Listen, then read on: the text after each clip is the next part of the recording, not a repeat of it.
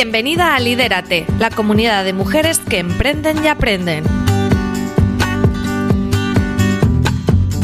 Este es un podcast para emprendedoras donde charlamos, compartimos y aprendemos junto a mujeres que nos inspiran a sacar nuestra mejor versión. Con Sonia Escribano y Esther Ruiz. Hola a todas, bienvenidas a un nuevo episodio del podcast de Lidérate. Hoy vamos a hablar de estilo, de tener estilo propio. Lo vamos a hacer desde un enfoque distinto, desde el autoconocimiento y el autocuidado, de la importancia de reflejar nuestra esencia confiando en nosotras y respetándonos. Y para ello tenemos dos invitadas de excepción, Andrea y Pau Amoretti. Nos las va a presentar Esther porque si hablamos de estilo, las teníamos que tener a ellas. Andrea y Paula son dos mujeres poderosas que desprenden magia en cada gesto y dibujan imágenes con cada palabra. Ambas son estilistas, buscan crear tribu y creo que su propósito vital es ayudar a las mujeres, reales como nosotras. Así que antes de seguir yo hablando, quiero que ellas se presenten y bienvenidas al podcast de Lidérate. Bienvenidas. Muchas gracias. Hello, hello. Muchas gracias. Qué presentación más bonita. Pues gracias. la verdad es que sí. Muchas gracias. Bueno, y me he dejado algo, he dicho que sois estilistas, que estáis buscando crear tribus, que Yo creo que ha sido la esencia. Totalmente. Yo creo que nos has presentado perfecto. Mm. Que es juntas sumamos siete hijos, no estaría mal. Exacto. wow, eso es un dato importante. Una tribu ya bueno, esa es la potente. primera tribu quizás, Mm. y quizás de ahí también nuestro amor a hacer tribu.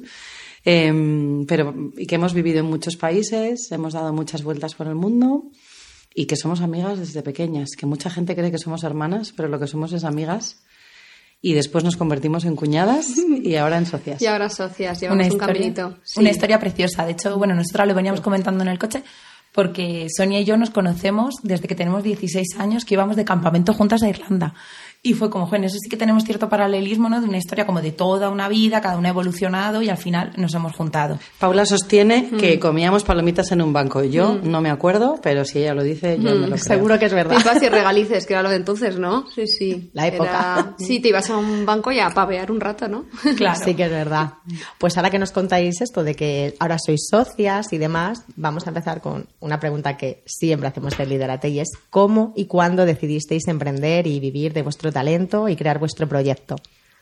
A mí esa es una pregunta en dos partes, ¿verdad? Quizás Sí. tendría que contestarte yo y este pro- proyecto tiene, tiene como dos etapas, ¿no? Eh, el momento en el que yo empiezo a crear esta marca sin saber que estoy creando una marca, sin saber que utilizando mi, mi nombre de casada y el apellido de mis hijos acabaría luego multiplicándolo por dos con, con- con mi mejor amiga sin saber nada de todo eso, pero la realidad es que, bueno, la historia se ha escrito así, pero yo empiezo este camino sola hace nueve años, em, en la soledad de una de mis expatriaciones, viviendo en Alemania y necesitando comunicar algo que llevaba adentro que todavía no sabía lo que era. Siempre he estado vinculada al mundo de la comunicación y de la moda. Ahora me doy cuenta de que soy una persona que necesita comunicar y expresar y, y crear, pero entonces no lo sabía. Pero yo sacaba cosas de cajas de mudanzas, que después de tener hijos creo que es lo que más he hecho en mi vida. Y, mm, y me encontré con un libro de estilo que había comprado hace muchísimos años en Barcelona, pero que no le había hecho ni puñetero caso. Y lo saqué de esas cosas que nos pasa a los amantes del papel y de los libros, que a veces compramos más libros de los que leemos. Esa es una realidad que poca gente confiesa, pero es la realidad. Pasa a todos. ¿no? Compramos muchos libros, pero no nos da tiempo a leerlos todos. Pero ese lo compré por alguna razón que se, se descubrió muchos años después, al final de una mudanza. ¿no? Lo leí y me atravesó el alma. No sé qué tenía ese libro, la visión de esa estilista, una estilista americana muy mayor, que yo dije, no, yo había creído hasta entonces que me encantaba la moda, pero era mentira, lo que me gustaba era el estilo. Y lo que me gustaba eran las personas y su identidad y cómo expresaban esa identidad hacia afuera. Y ahí empieza un caminito, ¿no? Eh, abro el blog, años después vuelvo a España, bueno, poco a poco, ¿no? No, quiero aburriros con toda la historia que quizás no es eh, súper interesante, pero pues lo que le puede pasar a cualquier emprendedora durante tantos años, es casi una década, y vas pasando por muchas etapas que yo creía que eran de reinvención de mi propia marca. Pero ahora me doy cuenta que en realidad estaba quitando capas para convertirme en lo que de verdad era. Y ahora me he dado cuenta de que mi marca estaba destinada a ser una marca a dos voces. Y que sin Paula, pues no, esta marca simplemente hubiera desaparecido. Así que yo lo decidí, no decidí ser emprendedora, o sea, decidí sacar lo que llevaba adentro porque si no me moría y eso realmente fue lo que me impulsó. Luego es verdad que, bueno, se fue creando una comunidad, fui descubriendo más quién era, fue habiendo una respuesta muy bonita al otro lado, fui entendiendo que tenía, bueno, algo entre manos que merecía la pena. Y creo que ha sido un ejercicio de resistencia, básicamente, porque ha pasado por muchas pruebas, por muchos obstáculos y, luego ya sí que llegó el momento de convencerla a ella. Y esa parte pues os la puede explicar igual más ella, ya de decidir o de visionar un poco yo el decir, no, es que esto puede ser de una manera determinada, pero solo puede ser si estamos las dos. Y si no, pues yo probablemente me hubiera dedicado solamente a escribir y toda la parte más emprendedora o de empresarias la hubiéramos dejado totalmente a un lado y yo me hubiera dedicado a otras cosas eh, que no descarto cuando sea un poquito más mayor. Eh, pero vamos, que, la parte de crear, convertir esto en una empresa eh, no es tan reciente realmente, aunque yo ya llevaba tiempo ganando dinero con mi marca. Eh, creo que hay una ligera diferencia entre ser emprendedora y empresaria, sí. que es sutil pero es muy potente, y nosotras somos empresarias. Entonces, aunque solo lo sepamos nosotras. De Efectivamente. Pero, y ahí fue, ¿no? Y esta nueva visión arranca ahí. Y bueno, cuéntales cómo te convencí. bueno, como bien veis, Andrea es escritora y tiene el don de la palabra. Somos tan amigas hace tanto tiempo que ya no sé ni cuándo recuerdo que empezó este sueño. Sí que hemos hecho cosas juntas. Mi, mi percepción del estilo quizás ha sido desde otro punto muy diferente. Como consultora de retail, mi mundo ha sido las tiendas, la moda y el estilo en esencia, pero desde otro punto de vista muy diferente al suyo. Hemos trabajado de muchas maneras y al final nos hemos dado cuenta que lo que nos interesa es el estilo y las mujeres, trabajar con mujeres, trabajar con su estilo y definir, ayudarles a definir su esencia. ¿Con qué herramientas? Con las que nos hemos ido forjando cada una por nuestra esta vida y estos países en los que hemos vivido eh, los últimos 15 años. Yo he vivido en Nueva York, ahí estudié para ser personal shopper, era una cosa que me apasionaba. Me gusta el comportamiento humano, me gusta ese pulidito que muchas que me escuchan ya conocen. Me, creo que todas somos en esencia bellas y que la belleza es un derecho, es algo que defendemos eh, con mucho orgullo. Pero sí creo que todas eh, con este pulidito podemos venirnos arriba de una manera que en, algunas ocasiones de la vida, por algún punto de inflexión diferente, pues nos podamos ¿no? pues necesitar o, vernos eh, en búsqueda de herramientas que quizás no estén al alcance de nuestras manos. Como personal shopper, mi mundo es la fisonomía, mi mundo es la colorimetría, mi mundo son los looks y las tendencias. ¿Qué pasaba? Que esto unido a lo que Andrea hace, pues nos dimos cuenta que teníamos algo muy mágico entre manos, porque de una manera interna y de una manera externa, por así decirlo, hacemos un completo eh, Amoretti. nunca mejor dicho, un pulidito Amoretti. Por fuera, por dentro, sí, porque claro, una base es la conexión. Mm. Pero no les estás contando lo más importante. ¿Y cómo te lo dije? ¿Cómo te lo pidió? ha sido súper difícil llegar a este punto. Nos veis aquí em, muy en sintonía, pero mm. ¿verdad que no ha sido nada fácil? No, no. hemos vivido siempre en países diferentes y aquí siempre es una constante. Eh, una en Alemania, la otra en China, la una en México, la otra en Inglaterra y así hemos ido como locas. Y cruzándonos. Y cruzándonos. Yo vengo, tú vas, ¿verdad? Sí, ella volvía a España, yo me iba. Yo me mm, iba, yo volvía. O sea, mm. estábamos siempre cruzándonos, ¿verdad? Todo el tiempo. Y yo me vine a España por motivos personales y, al final fue buscar trabajo, mm, bueno, idas y venidas. Y en un verano ya pues allí, ¿verdad? En, caminando en la playa.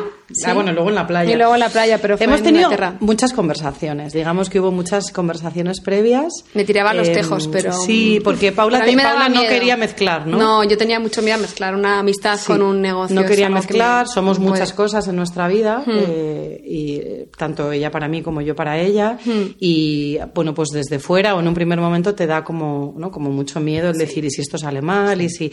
y luego también que esto es una cosa que creo que no he dicho nunca públicamente, pero no era fácil lo que Paula tenía que hacer, porque yo llevaba muchos años sola, eh, tengo una voz eh, muy marcada y no era fácil eh, hacerse un hueco ¿no? y, encontrar un sitio, pero yo lo tenía clarísimo, porque sé que nos complementamos totalmente, porque, porque sé perfectamente el peso pesado que, que tengo a mi lado, porque es mucha tía y mucha profesional.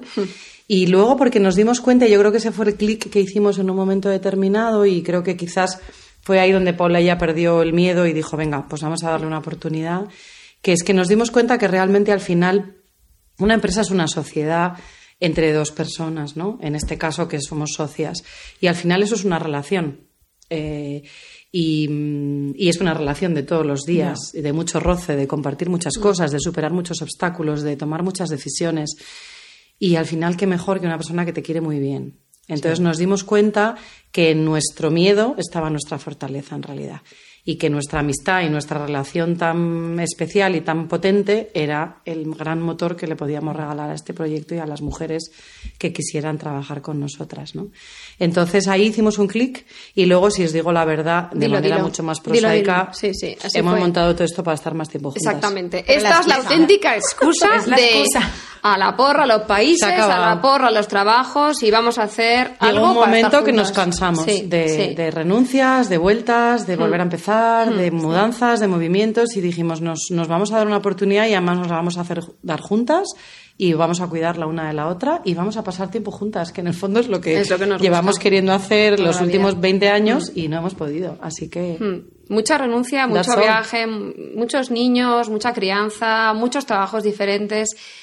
Y encontrar el talento que tienes y poder trabajarlo de manera conjunta ha sido un tesoro. Ahora, miedo por mi parte, todo. También es, es lo que dice Andrea. O sea, para, para ella, ella pensaba que yo podía ser la persona pero para mí ha sido un reto muy grande porque hacerse hueco al lado, de alguien tan grande no es fácil. Porque entendemos que tú, eh, por aquel entonces, cuando ya te tira los tejos, mm. eh, yo tenía otro trabajo. Otro trabajo, trabajabas por cuenta ajena, o sea que esto era como un poco locura, ¿no? no, no, para mí fue tirarme a la piscina, no, directamente así. De hecho, Pau dejó un trabajo que tenía. Dejé un trabajo, bueno, sí, pues eso, por cuenta ajena y, y bueno, también fueron un cúmulo de, cosas, circunstancias. personales, una enfermedad, un esto y, y, y, sobre todo el punto de inflexión en el que muchas mujeres yo creo que nos van a entender o se van a sentir identificadas de decir yo quiero seguir haciendo esto el, resto de mi vida, yo, yo, quiero, yo quiero hacer esto o me gustaría hacer otra cosa y quiero pelear. Me siento con ganas de pelear y de, y de volver a empezar en algo que sea mío y solo mío y en este caso nuestro,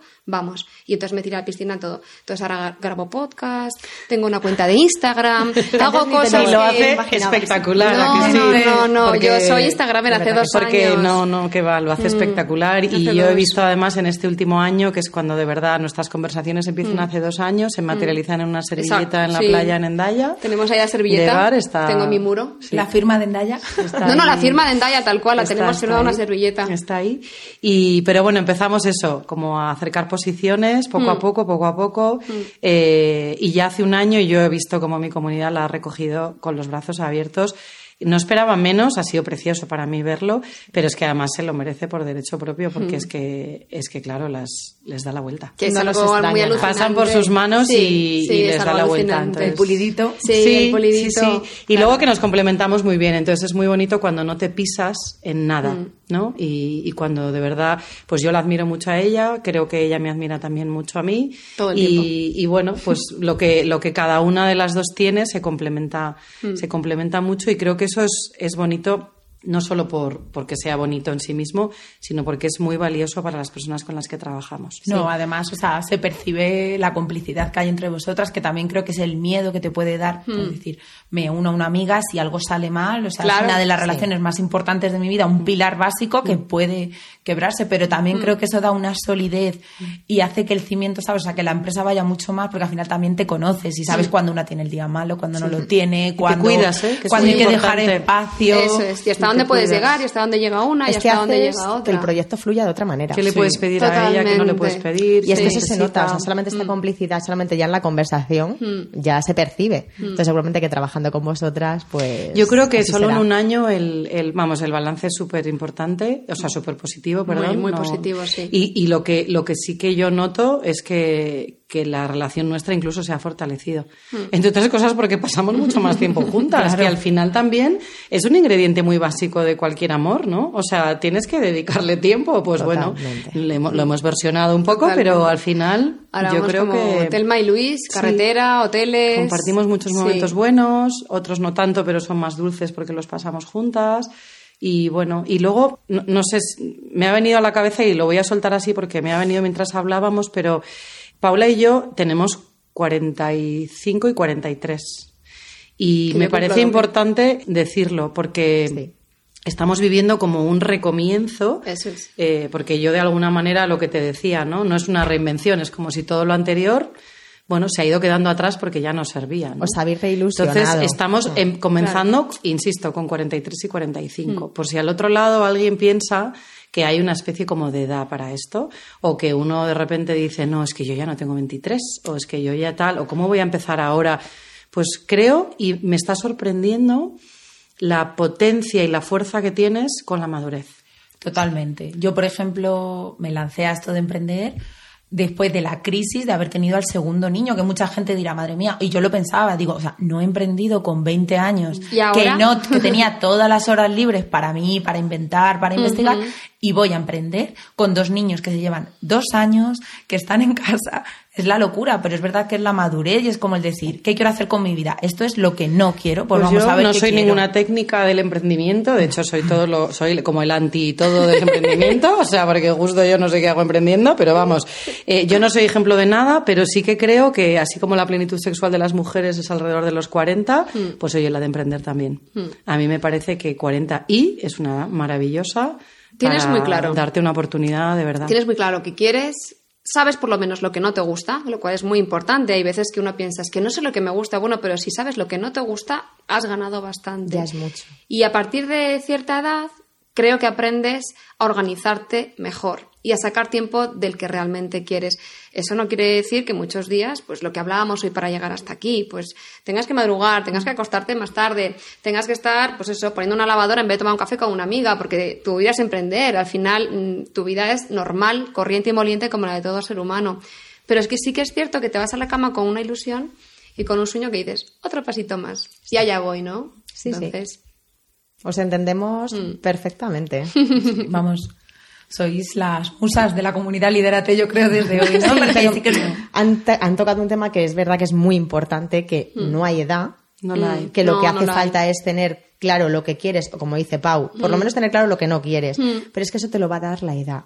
Porque en mi caso, por ejemplo, yo emprendí hace muchos años, ¿vale? Y a- además lo veníamos hablando ahora en el coche, Esther y yo, eh, le iba contando que el tiempo a mí me ha dado pues una seguridad, una experiencia, una determinación para decir a qué sí, a qué no, esto me merece la pena o esto no, Totalmente.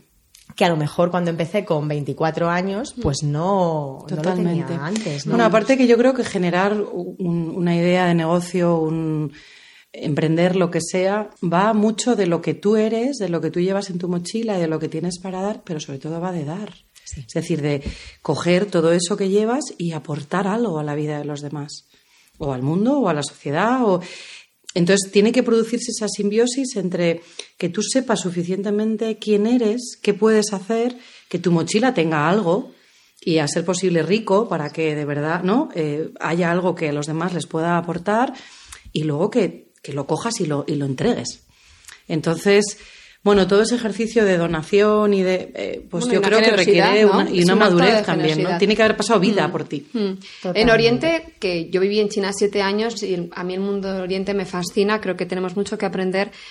Hablan de la sabiduría y la sabiduría es un grado, es un grado en la vida, no es una vejez, es un grado de conocimiento, ¿no? Interior y también de la vida en general que da un aporte que no dan otras cosas. Las vivencias del día a día dan, bueno, pues otro tipo de conocimiento. Y creo que las mujeres a partir de los 40 estamos ahí, empezando a ser sabias. Y es algo que deberíamos reconocernos todos y cada uno de los días. Y guapísimas. Mm. Pues es un gran titular. A Sí. partir de los 40 tenemos mucho que, que aportar. Bueno, mira, pues aprovechando ¿no? que estamos hablando de esto, de un- el mejor momento de la mujer y demás, vamos a ir un poquito a lo que vamos a llamar crisis de estilo. nos encantan, nos encantan. Vosotros lo vemos como oportunidad. Lo tenéis. Las Mazo. crisis te hacen más valiente y más libre, ¿vale? Me parece una visión estupenda, pero es verdad que ¿por qué nos tratamos tan mal?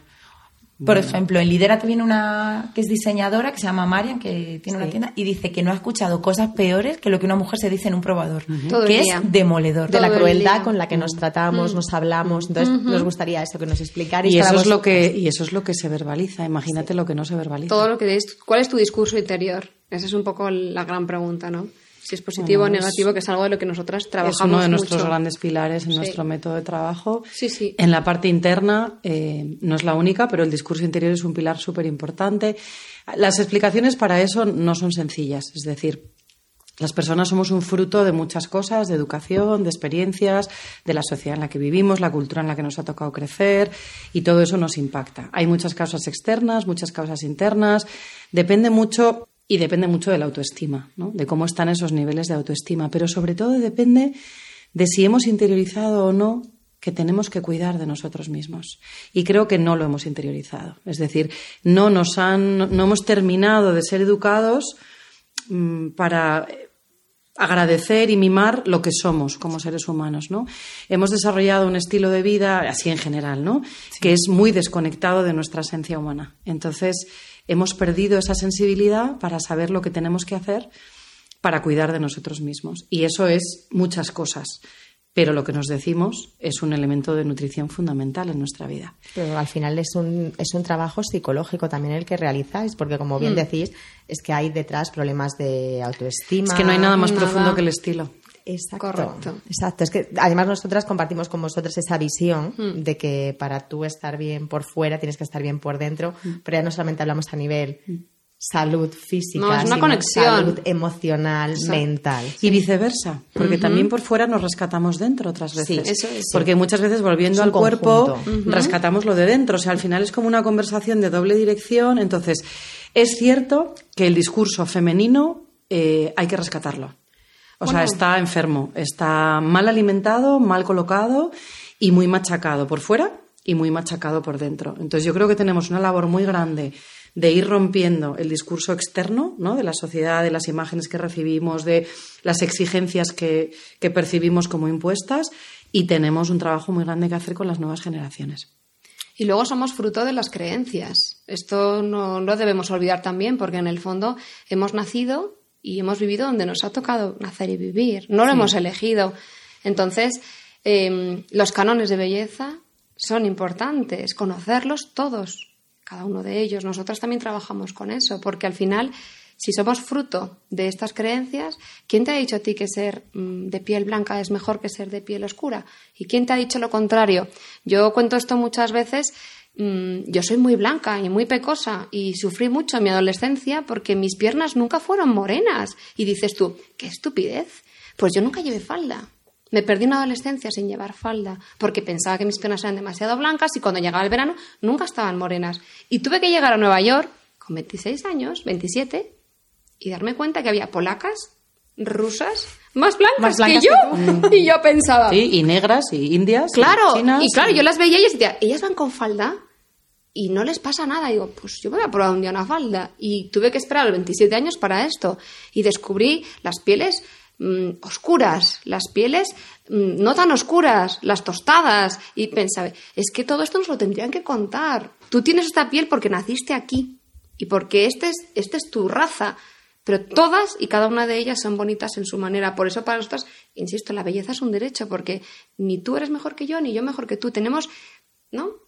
Armas diferentes. También hay eso toda una contamos. industria Y entonces, Sí, claro, o sea, ya a mí- cuentas yo no quiero, no quiero demonizar nada, ¿no? Porque además yo vengo del mundo de la moda, Pau también, hemos Hmm. visto muchas cosas, conocemos también el background de toda esa industria. Eh, no son demonios, quiero decir que al final es una industria que se alimenta también de valores culturales. Pero es verdad, no quiero decir, no, la culpa la tiene la industria de la belleza. No, Bueno, para la tiene No, no se trata de buscar ¿no? Y culpables. tampoco es culpable. No, yo creo que no todos nos alimentamos como de... Pero sí que es cierto que hay que romper.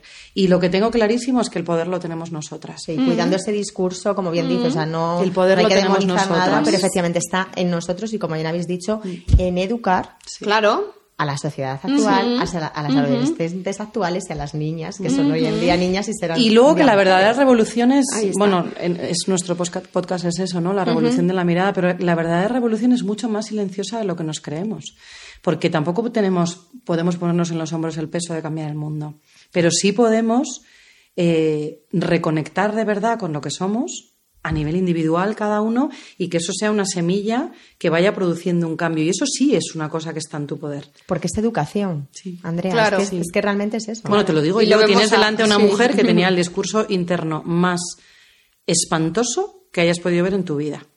sobre ti misma. Sí, porque vengo de una educación muy exigente, porque he sido siempre, eh, pues eso, madre de muchos, hermana de muchos. La vida ha tirado de mí mucho y, bueno, pues por lo que sea, he desarrollado unos patrones internos de mucha exigencia. La exigencia no se lleva bien con el amor.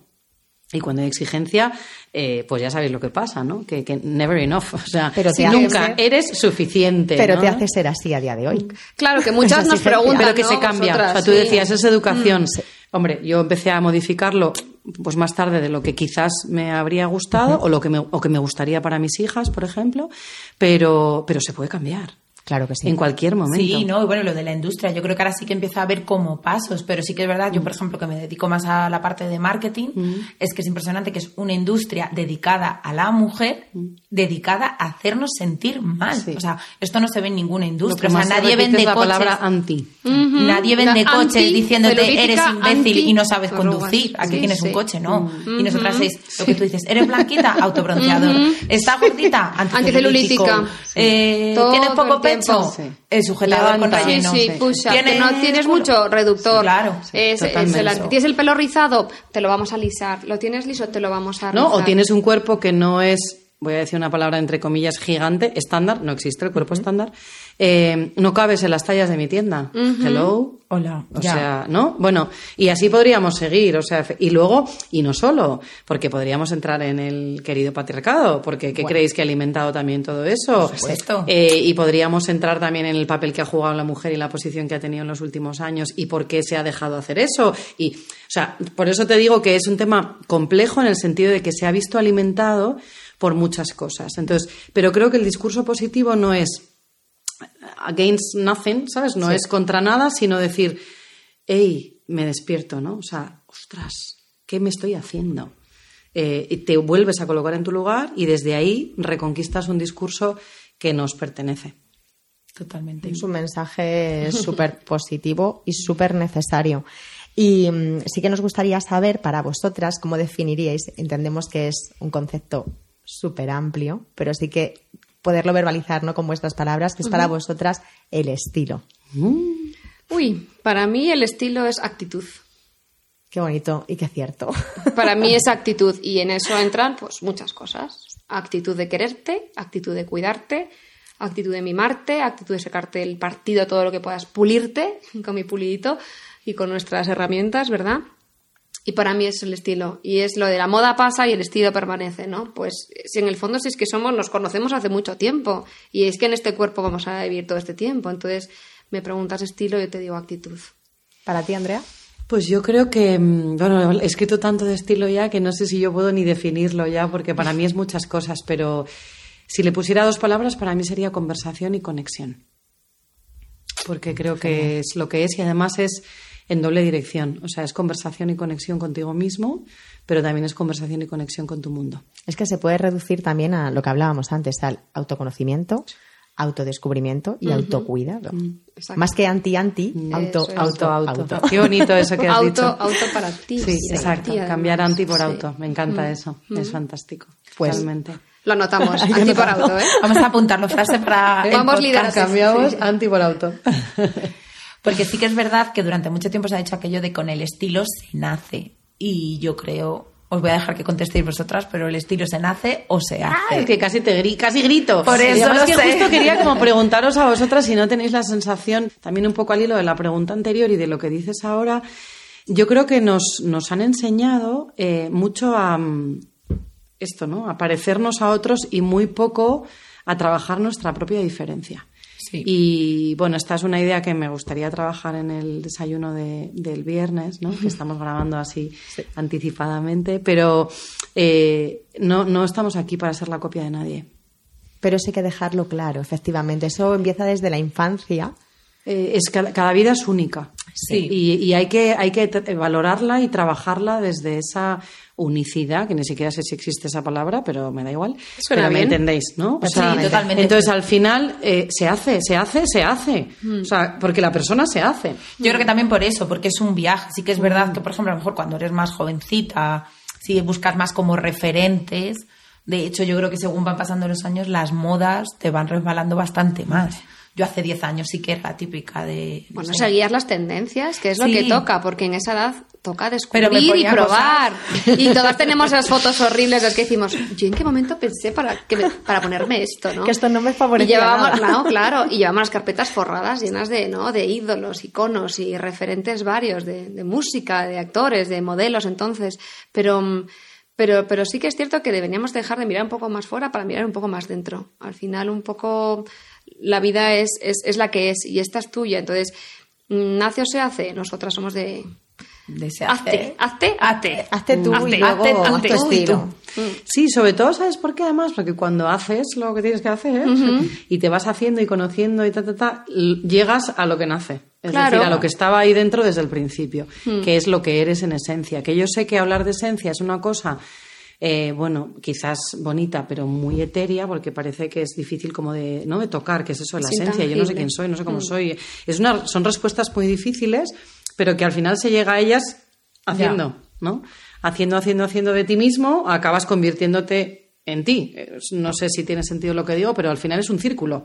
Sí, yo creo que bueno, en eso Paula seguro que lo sabe bien. Yo creo que también estamos tan hechos a mirar fuera que, por ejemplo, cuando luego nos metemos en un probador, es que no tenemos ni idea de lo que nos sienta bien, porque no conocemos Claro. nuestro cuerpo. Es No, como. claro. Porque yo recuerdo el típico listado que le veníamos hablando de eres reloj de arena, pera o no sé qué, y tú te miras y dices, ¿qué soy? Pero yo qué soy.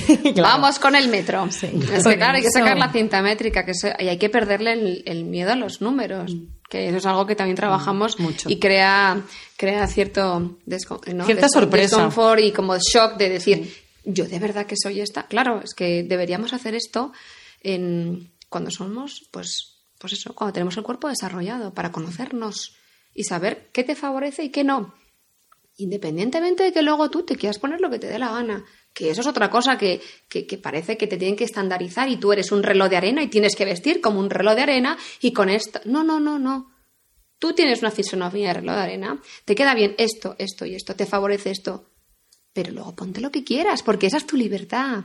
Y con eso jugamos todo el Es que tú tiempo. llegas a una tienda, ¿no? Vamos a ponernos en esa situación. Entras a una tienda y, y de hecho es una frase que se verbaliza mucho. Yo soy una talla 40 Ujú. o 46. Sí, sí, o yo 43, me da igual la que Mm. sea, ¿vale? Em, primero, no eres una talla. Y segundo, aun suponiendo que tengas una 40, ¿qué significa eso? No significa Nada. nada. Porque una 40 de qué? ¿De qué tipo de corte? ¿De qué tipo de textura? ¿De qué tipo de tejido? ¿En qué marca? ¿Y en qué porque marca? ¿En qué Historia, país? claro. ¿Y en qué país? en- ¿En cada entrar en una tienda a buscar una talla 40 es lo mismo que entrar en una tienda a no buscar nada. Porque, Totalmente. porque si no conoces tu cuerpo, la talla es lo de menos. Tienes que buscar un corte, tienes que buscar un patrón, tienes que buscar un color, tienes que buscar una textura, tienes que saber qué necesita tu armario para que funcione. Y todo eso está lejísimos de una talla. Y está lejísimos también del, del otro numerito que más nos fijamos, que es el, de la- el del precio. Que, bueno, tiene un, un valor obviamente, pero entenderme, tampoco va a ninguna parte. Es decir, no es que esto me lo tengo que llevar porque es que es tan barato. Ya. No, no, no, no es la razón El comprar por, por la que comprar. te lo tienes que llevar. Pero es que ¿no? conociendo esto que Porque tú eso es comentas, ruido. te quitas mucha frustración. Bueno, mucha frustración.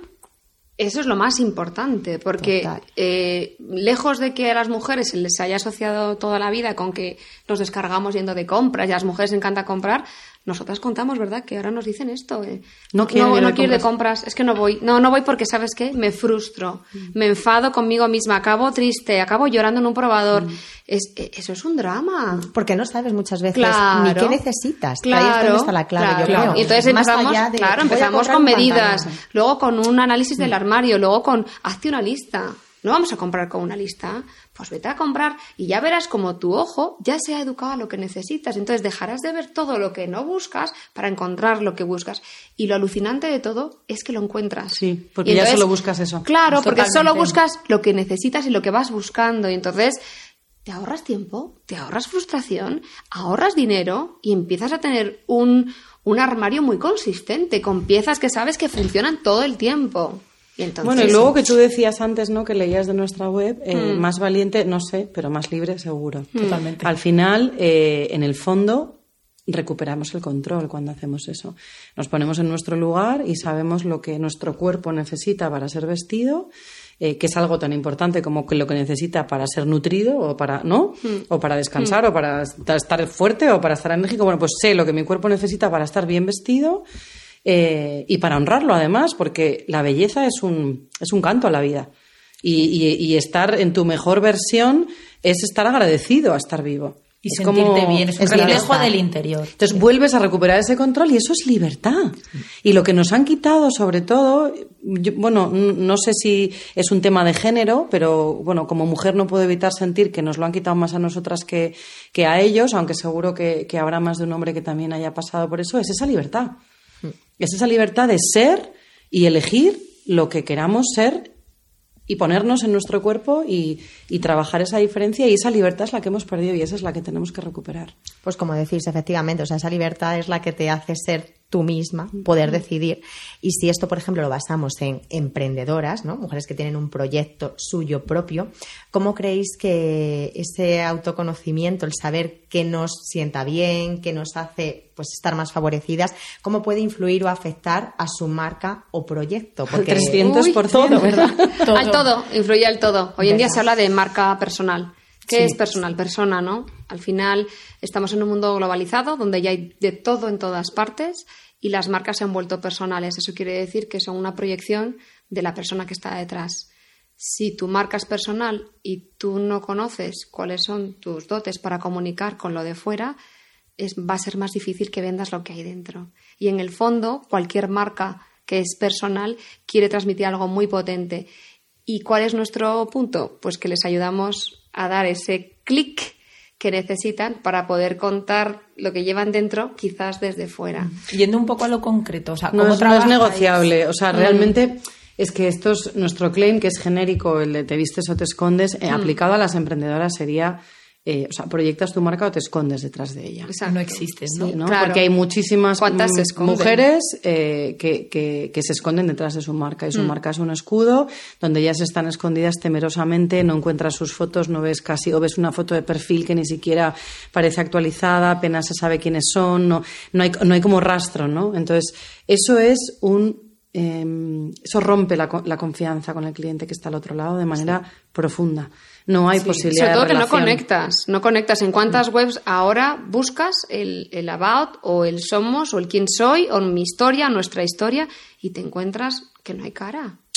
Y es súper importante. Claro, queremos conectar y, y las redes, internet y toda esta cercanía que Y el vendemos. poder de Instagram es ese. Claro, claro, claro. Entonces, Y luego, por la misma razón por la que no funciona en el terreno personal, tampoco te- funciona en el terreno profesional. Si no trabajas tu diferencia, te conviertes en una copia de tu competencia. Sí, además me ha gustado mucho lo que ha comentado Pau de marca personal. Tú has dicho, es que es ser persona, ¿no? Claro. Descubrir qué persona eres. Y es que está súper ligado. Porque, claro, no. Sí, ¿qué lo que pasa que eres? Igual, otro. igual Sonia hay alguien al otro lado que dice, no, bueno, es que mi marca no es tan personal, yo creo una marca en la que me puedo distanciar. Y entonces te digo, vale, fenomenal, pues te lo, te lo compro. Pero ¿vale? tiene caducidad, ¿no? Dices, O sea- bueno, pues tú no tienes una marca personal, igual tienes una marca que no es tan personal y que es una marca más. eh, vale, fenomenal. Pero esa marca vendrá a aportar algo que es único con respecto a tu competencia. Y en algún punto está conectado a lo que tú eres. Y si tú no te trabajas, eh, no puedes estar al servicio de tu marca. Es imposible. Bueno, y que si no te trabajas la parte que te hace especial y te diferencia de los demás, pasas a ser uno como los demás. Sí, no uno la de tantos. fielmente. tienes ese- Uno de tantos. Y desde el punto de vista práctico, ¿cuántas veces lo hablamos? Pero un consumidor que cada vez es más exigente porque tiene más poder de conocer todo lo que hay en el mercado gracias a Internet, abre una media de ocho páginas para comprar un producto. Si tú eres emprendedora, tienes tu propia marca y quieres que te encuentren a ti, tendrás que sacar el máximo partido a lo que te hace única para poder venderlo y te diferenciarte del resto y que entonces lo abran y digan, clic, te compro. Entonces, Claro, eso dime, es en un mundo digital, ¿cómo se hace sin imagen? Me parece complicado. Es imposible. imposible, Es imposible. Y sin imagen no puede incluir el logo, los colores, la web, no, no, no, y no incluirte a ti. Porque entonces es como si le estuvieras quitando el corazón a tu, a tu máquina. O sea, No fenomenal, un logo precioso, una web maravillosa, un no sé qué, una red impecable, y entras en un feed de Instagram. ¿Y, y quién está detrás de esto? Porque esto es lo que yo quiero saber. ¿Consciente o inconscientemente? Yo lo voy buscando porque es mi trabajo, pero, pero y lo encuentro muchas menos veces de las que me gustaría, todavía, en Todavía. un mundo tan digital en el que todo tiene que producirse así. O sea, la imagen ahora, curiosamente, es mucho más importante de lo que ha sido nunca, pero a la vez es necesario que sea más auténtica de lo que ha sido nunca. Yo creo que también que al emprender y al comenzar con lo que es una marca personal es que te hace enfrentarte a tus miedos Mm. cara Bueno, a cara. todos y cada uno de O sea, el ellos. sacarte de tu zona de confort Totalmente. te tira Pero vamos, que- y te dice aquí estás. Sí, sí, en plancha, en plancha. No, y el quién soy yo, ¿no?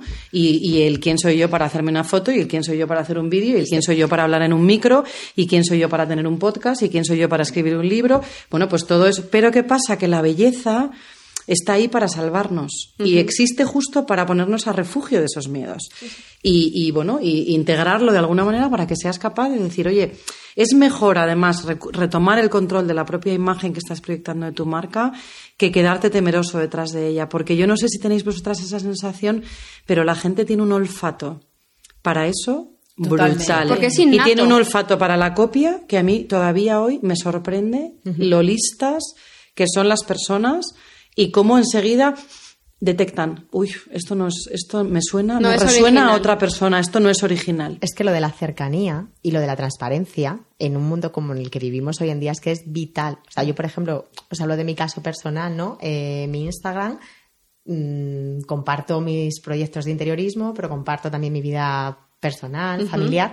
Y a mí me llega mucho trabajo de Instagram y lo que más me dicen es, es que de verte es como si te conociera y me da una confianza. Claro. Porque yo me lo he planteado muchas veces en plan, ¿qué hago? Eh, diferencio un perfil profesional de un perfil de Sonia personal, pero luego me he dado cuenta de que es que Sonia es esto y al final me he dado cuenta que es lo que le llega a la gente. Entonces, por eso creo que es súper importante el ponernos delante de la, de la pantalla, de la cámara, de donde sea, porque es lo que va a llegar. O sea, y si es tu cliente, te percibe. O sea, es que esa conexión Es Existe, fundamental. Y si esa Así como conexión vosotras decís, y, es tie- y- fundamental. y tienes tu alma y es con lo que conectas, ¿y qué te falta? ¿La imagen?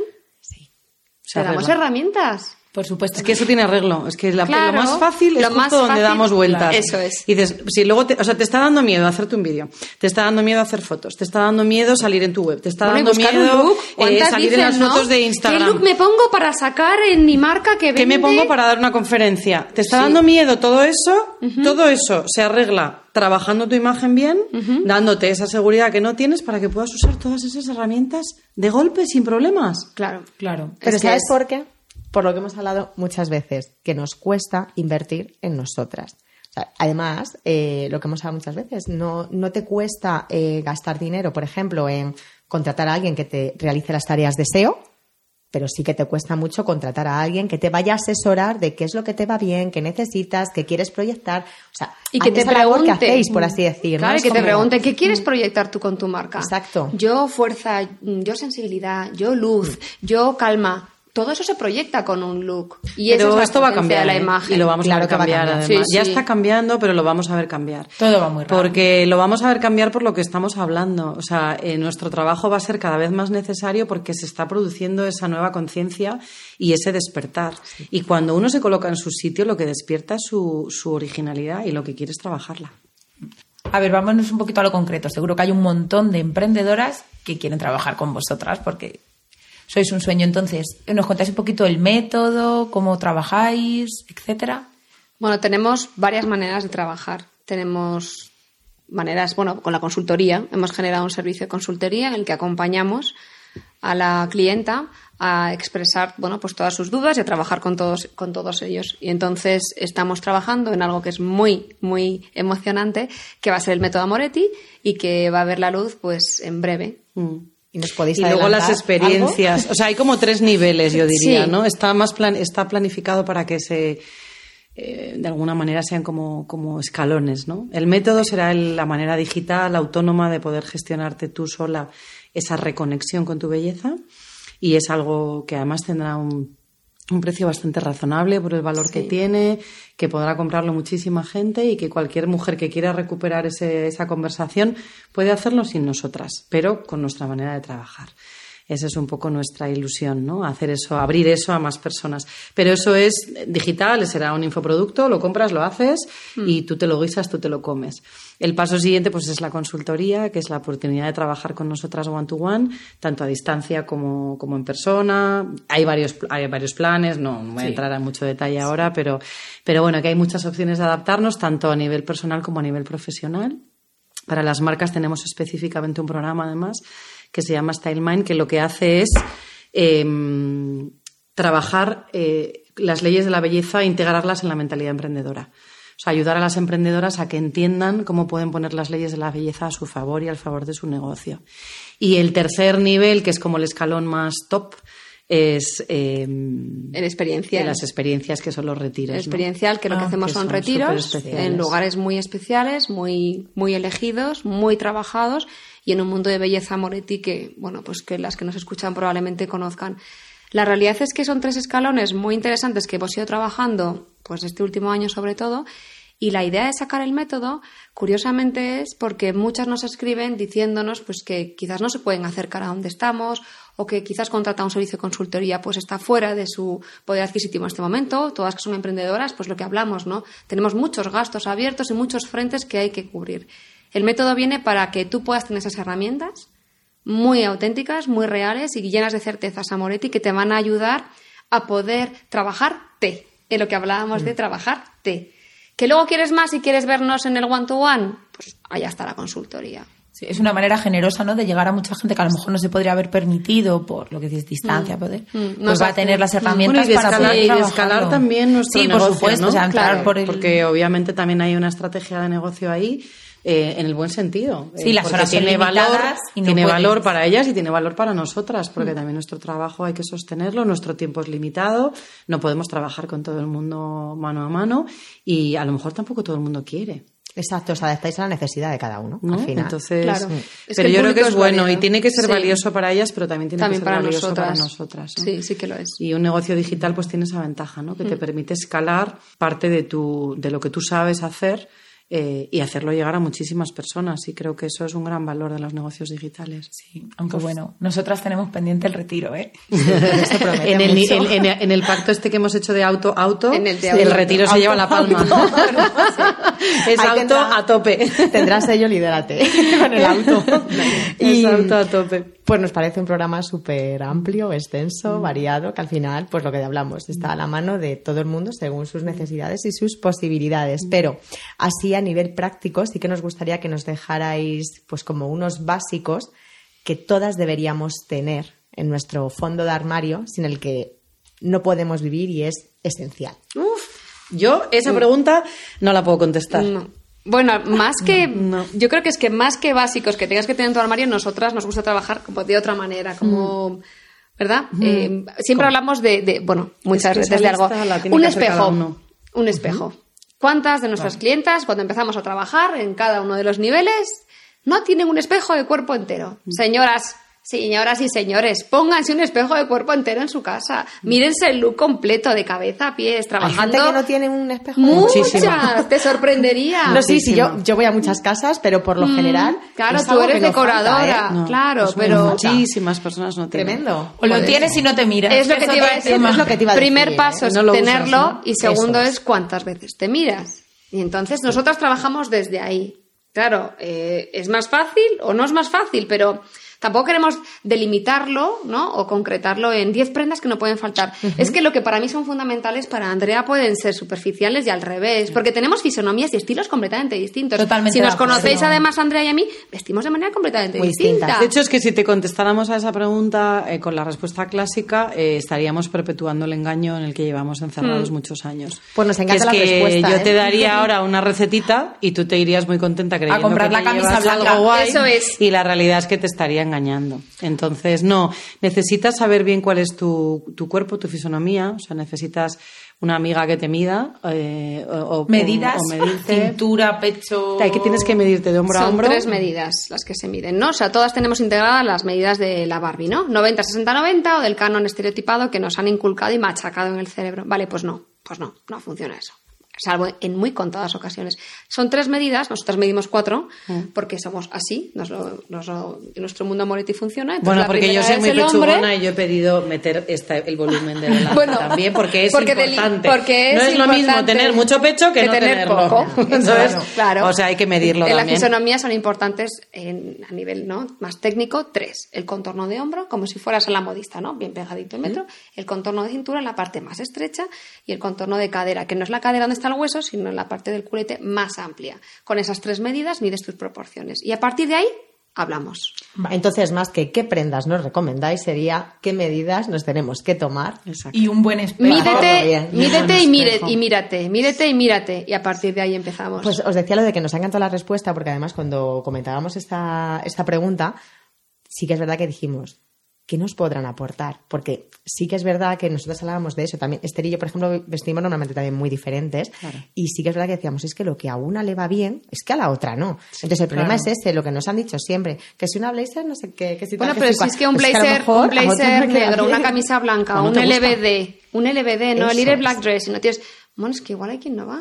No, y que tu cuerpo va cambiando, o sea, Sí. que tu cuerpo no es lo mismo, ni te puedes aferrar al cuerpo que tenías a los 15 años. Ni tú eres la misma. No, pero yo lo veo ya desde el principio. Tengo Exacto. cuatro hijas y, y son todas, las estoy viendo crecer y, y vamos. o No pueden ser más diferentes. No pueden ser más distintas y en sus armarios y en sus gustos y en sus y cuerpos. cosas como la maternidad que todo. cambian el cuerpo, te hacen bastante Y diferente. no deja de ser otro genérico que parece que nos iguala a todas. Cuando nosotras trabajamos, que somos únicas, entonces va un poco como a contracorriente Sí. de lo que va nuestra filosofía Moretti en todos sentidos. Sí, como que chirría, sí que es verdad. Sí.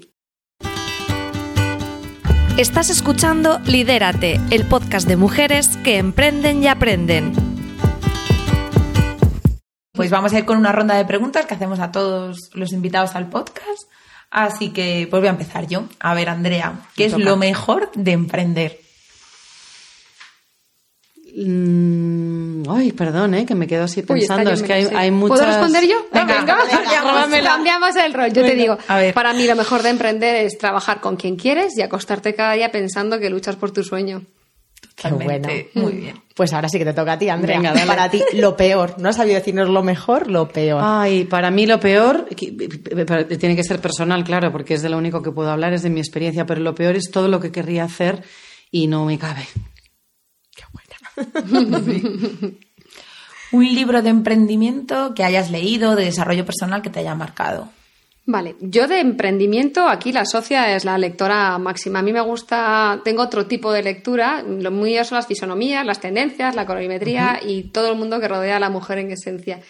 Eh, me ha regalado mi socia este libro que me gustaría contaros porque es eh, Older but Better y But Older y es el, el arte de crecer, de madurar y lo que hablábamos un poco unido a lo que es la, la sabiduría y ese conocimiento de quererte y gustarte y conocerte. Y entonces estoy en él y realmente con este libro estoy descubriendo muchas cosas. Lo dejaremos en las notas del podcast para que Sí, le claro echéis un que sí. vistacito y lo Mm. podamos y nos podamos hacer con él todas. Sí, porque al final no será de emprendimiento, pero sí que es algo que lo que a cada una le aporte. Eso es. Y a Pau pues le, Sí. le aporta esa Sí, temática. sí, sí, Muchas sí. gracias.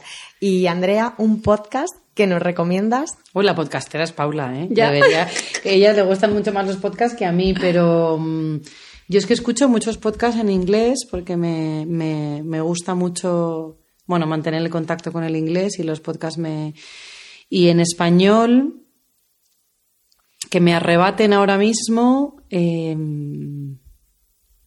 Nuestra amiga de Extraordinaria, la psicología. Mm, creo que el, el podcast que más me gusta ahora mismo es el de María Fornet. María Fornet. Sí, estamos locas con ella, la descubrimos en Extraordinaria y la verdad es que nos parece revolucionario. En este mundo de emprendimiento al final buscas inspirarte de cosas que parece que tengas que leer solo de lo tuyo, ¿no? Entonces tú dices de emprendimiento, yo te digo, es que yo de emprendimiento así técnico, técnico, no, pero yo me inspiro de muchas otras cosas para trabajar mi emprendimiento. claro. Y creo que su approach, ¿no? Esta, esta manera que tiene de hablar y todo esto de lo que ella nos cuenta, me parece que yo no lo he escuchado en otro sitio. No, se llama The Gender Psychologist, Mm, creo. Gender, Gender y, Psychology. y, bueno, aparte es que está de en pleno en nuestra conversación, porque Mm. la conversación del feminismo tiene mucho que ver con la conversación en torno a la belleza. Entonces, muy ligado. Es nuestro tema. La verdad es que yo os confieso que, que procuro leer de emprendimiento lo justo, porque me pone la cabeza como un bombo.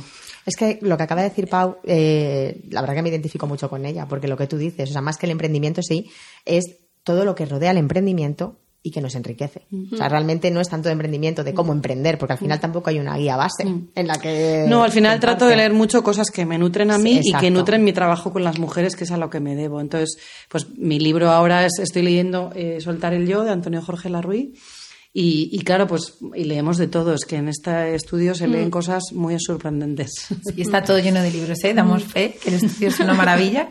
¿Y cuando escucháis podcast? Porque vosotras que sois mamás igual que nosotras, eh, ¿le dedicáis como un tiempo de relax, me voy a poner a escuchar o aprovecháis para escucharlo? Yo mientras- cuando viajo, cuando estoy en el avión me encanta y cuando conduzco me chifla. Mm.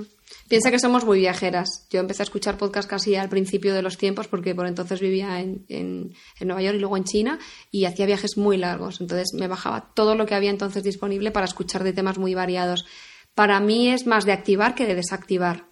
Para mí es en el coche, es mientras cocino, por ejemplo, me encanta, estoy sola en casa, un poco a mi bola y lo pongo de fondo. Según también qué temáticas, ¿no? Hay algunas temáticas que requieren más concentración y tomar alguna nota quizás, otras son más de pasar el rato y más dinámicas. Pero para, no, para mí, desde luego, es como un poco. Yo lo actividad. intenté hacer la multitarea esta de mientras trabajo me lo pongo de fondo, mientras pero me lo pongo por la noche y lo he abandonado porque me, me dispara por dentro, o sea, entonces no, no puedo. En- Prefiero trabajar la monotarea, la verdad. Entonces cuando conduzco o estoy en el avión, entonces sí que es los momentos Yo cuando que conduzco también Sí, me gusta también mucho. Esa de mi momentito. Pregunta. A ver, ¿cuál de las dos? La que quiera que la responda. ¿Creéis que ser emprendedora es ser superwoman? Para nada. Para nada. Que yo creo que la Superwoman no existe. Se queda en el esa cómic. respuesta. La Superwoman no existe No, para sí, nada. De hecho, nosotras hay muchísimas cosas a las que no llegamos, hay un montón de cosas que hacemos mal, hay un montón de cosas a las que nos gustaría o deberíamos llegar mejor y no llegamos, y la verdad es que, que no pasa nada. No, no. Y es que eso tiene que formar parte del discurso Que, del que hablamos. bueno, pues sale lo que tiene que salir, hay cosas que se quedan en el camino, otras que salen más tarde, eh, y una porra Superwoman, o sea, no. Y además es que yo creo que ni me interesa tampoco serlo, ¿eh? Es lidiar con lo que tienes y dar gracias por un lado que lo puedes hacer y no frustrarte con lo que no llegas. Al final es también una manera de hacer las paces con una misma, porque como queremos ser tan perfectas en todos, que primero no existe esa perfección y segundo, ¿quién quiere ser Superwoman? Pues ponte unas mallas y métete en un cómic, ¿sabes? ¿No? O sea, nosotras somos pues, mujeres del día a día. No, de hecho yo quiero una vida cada vez más sencilla Sí. y probablemente nuestro proyecto vaya poco a poco también entrando ahí, porque es verdad que somos multiformato, multicreativas, multi todo, pero también hay que saber decir, oye, mira, foco, foco, foco, ¿no? Porque la vida tiene que ser más fácil. Y, Y y las emprendedoras tenemos tendencia a complicárnosla demasiado. Y practicamos eso del mejor hecho que perfecto, ¿no? Bueno, Sí. pues es que es así. Esta es Es la que nunca va a estar perfecto. Eso es. Si no, al final acabas paralizado buscando un ideal No, que no, no, que no existe. ¿Y algún curso o alguna formación que tengáis pendiente para los próximos meses o un tema que os interese, sea de emprendimiento o sea de algo que os apetezca? Porque Uy, es que en este estudio se ahí. estudia mucho. Sí. Se lee y se estudia mucho, lo que pasa que eso de muchos temas. Yo ahora mismo estoy muy ilusionada con, bueno, estoy terminando de, de- me estoy formando como aromaterapeuta, entonces es una formación que me acompaña desde hace un tiempo y me acompañará por mucho tiempo todavía, pero estoy retomando cosas fotográficas y hay un curso que me gusta mucho de Hello Creatividad de Mónica Bedmar de autorretrato, que lo aconsejo mucho a cualquier mujer que esté ahora mismo tratando de despertar su conversación con ella misma, le guste o no le guste la fotografía. La sensibilidad de Mónica es muy especial. Yo lo hice también ese. sí, Hello hace muy bien los cursos y, Sí, nos encantan y ese en concreto para el tema que estamos hablando hoy creo que es muy interesante, el de autorretrato de, de Hello de Mónica Bedmar. Y bueno, tengo otros más técnicos de, de fotografía, alguno de creatividad. Y, y de- ahora mismo no tenemos nada más, ¿no? La fotografía es una asignatura que en algún momento vamos a desaparecer del mapa y nos vamos a ir como Telma y Luis a aprender fotografía a un lugar remoto donde no nos puedan encontrar ninguno de nuestros cachorros, ¿verdad? tiempo. Pero, pero estamos constantemente aprendiendo. Yo en- acabo de hacer uno que es una píldora, la de Vogue Shots, que me ha parecido interesante, el de Natalia Fairview, que habla de las fisonomías. Bueno, porque es un poco mi mundo y me gusta saber un poco lo que hacen otras estilistas sobre todo por conocer un poco su perspectiva y, y conocer otras opciones que están en el mercado y sobre todo cuando son digitales y son nuevas, ¿no? Y bueno, pues eh, lo he hecho, me ha parecido interesante, lo puedo compartir. También hice otro de doméstica, por también conocer otra plataforma digital. Y mm, una fotografía de lifestyle, pero bueno, mm, hice otro, nada, mm, hace ya un tiempo, de, de cocina para niños de, de la Universidad de Stanford. O sea, al final es que nuestro mundo es tan Es que dispar. somos multiinterés. Sí, de mí- todas formas, ahora en formación, igual eso si os apetece lo podemos compartir luego los nombres. Lo que hemos decidido es, es eh, mirarnos un poco hacia adentro. O sea, ahora acabamos de, vamos, estamos a punto de inaugurar como nuestra sede física por primera vez. Nuestro estudio, vamos, y yo acabo de volver a España, entonces es un momento para nosotras importante y lo que hemos decidido sobre todo es trabajar los sueños. Eso es. Hemos encontrado dos herramientas que creo que son muy, muy potentes, dos, dos Bueno, cuadernos, ella, que ella es la encontradora dos cuadernos de trabajo muy chulos. eh, y básicamente lo que vamos a hacer es sentarnos a trabajar, a, a escudriñar bien por dentro Mm. la visión para los próximos años. Pero lo queremos hacer sola, o sea, con la ayuda de estas herramientas, que son dos cuadernos y un libro, eh, pero sin nadie más, para que no haya interferencias. Pues los esperamos impacientes y además vamos a dejar luego en las notas del podcast los dos en los que habéis hecho un poquito más de hincapié, de Mónica y el que has comentado tú también, Pau. Claro que sí. Vale, una aplicación sin la que no podéis vivir. Uy, yo planolí. ¿Cuál te diría yo ahora mismo? Al final han acabado respondiendo las dos. a las Como les ha dado la gana. Somos un poco desordenadas. Pues a mí me pillas con un cambio de teléfono y completamente de, no sé, desconcertada ahora mismo, porque he perdido muchas, estoy reconciliando otras, no sé con, con cuál, Sofía. No sé. ¿Tú sabes? Ahora mismo. ¿Alguna edición? Fotor me ¿Alguna de gusta. los niños? Ah, Fotor me gusta, sí. Ok, pues las Sí. apuntamos también. ¿Sois de planificar todo mucho o os dejáis llevar un poquito? Porque me va a encantar esto, porque yo se supone que soy la creativa loca, tal, tal, tal, y soy una alemana friki que te mueres porque me encanta planificar para luego no cumplir nada. Entonces, ¿verdad? Y yo soy la que organiza y planifica y organiza con él y luego se pone nervioso y no llegamos y no estamos y no sé qué. Entonces yo lucho contra mí. Pero ¿por qué vamos a planificar si en el fondo no vamos a llegar? Entonces dices, es que si yo no planifico no avanzo. Entonces necesito como esa planificación para ordenar un poco mi creatividad y mi multi y todo. Sí. Pero, mm, pero la realidad es que luego los creativos salimos por peteneras siempre. Todo el tiempo. Entonces, bueno. plazos es como que suena... Planificamos por ponerle puertas al campo, Sí. pero no porque de verdad seamos. mm, También así, yo creo que planificar, ¿sabes? aunque luego no cumplas, pero te quita, o sea, te da como paz mental. A mí Sí, me pasa, sí, ¿eh? Yo hay veces sí. que tengo muchas cosas y es como, voy a hacer una lista. Sí. es. Luego- Sacas luego una- no lo hago. Exacto, paz mental. Pero o hay sea, que lo usamos como paz mental y Sí. como manera de trabajar, de ordenar todo lo que tenemos en nuestra mesa, que es Mm. mucho, pero la verdad es que luego somos las reinas de la improvisación Pero y de que- meter las cosas Sí. donde menos te lo esperas. Claro. Y hemos parido guiones eh, en Bueno, un aeropuerto, en un eh, taxi. mi- un niño tirando por aquí, el otro Sí. por allá, en mitad de una mudanza. Sí. En fin, o sea, luego se hace lo que se puede. Pero es que aunque no se cumplan, es lo Mm. que dice Esther, es paz mental. O sea, tú lo has sacado. Porque lo malo es cuando tú has tenido una idea buena o algo y no la apuntas. Mm. Y luego dices, José, que tuve algo ahí en la cabeza. Entonces, mejor apuntar por lo menos. Claro, alineamos pensamientos, ¿verdad? Los alineamos Sí. los allí y quedan muy bonitos, pero luego los plazos, bueno, pues ahí. No, y es verdad que en la planificación de contenido, por ejemplo, pues ayuda mucho eh, sí. decidir de qué queremos hablar y cuándo. Luego se cambia, pero, pero ponerlo, aterrizarlo, ayuda a que se llegue a materializar. No, y tener como un guion, más o menos.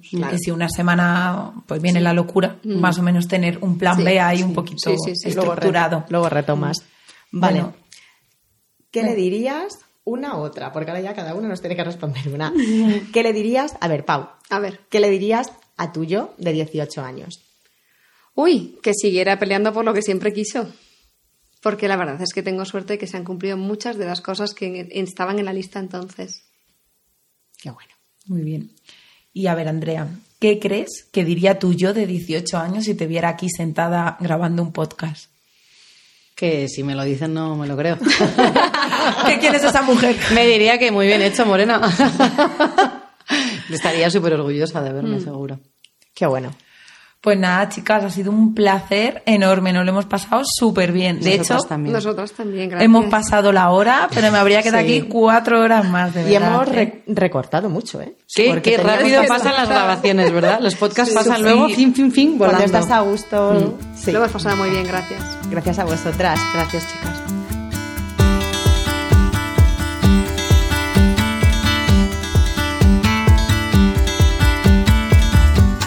Bueno, pues solo deciros que el próximo encuentro de Liderate será con eh, Rojas el 8 de mayo en el Columpio de 10 a 13. Eh, si cuando escuches este podcast ya ha pasado, puedes visitar nuestra página web www.lidera-mediot.es y consultar el calendario con el resto de ponencias. También nos puedes seguir en Instagram, arroba lidera-t.es. Lo hemos dicho bien después de cuatro podcasts, creo. ¡Bravo! Y sobre todo, compartir el podcast, enseñárselo a vuestras vecinas, amigas, primas, lo que se os ocurra. Es dejarnos cinco estrellitas y una reseña para llegar a más gente y poder dar visibilidad al proyecto. Y nada, un abrazo enorme y muchas gracias por estar ahí un día más. Muchas gracias, hasta pronto. Chao.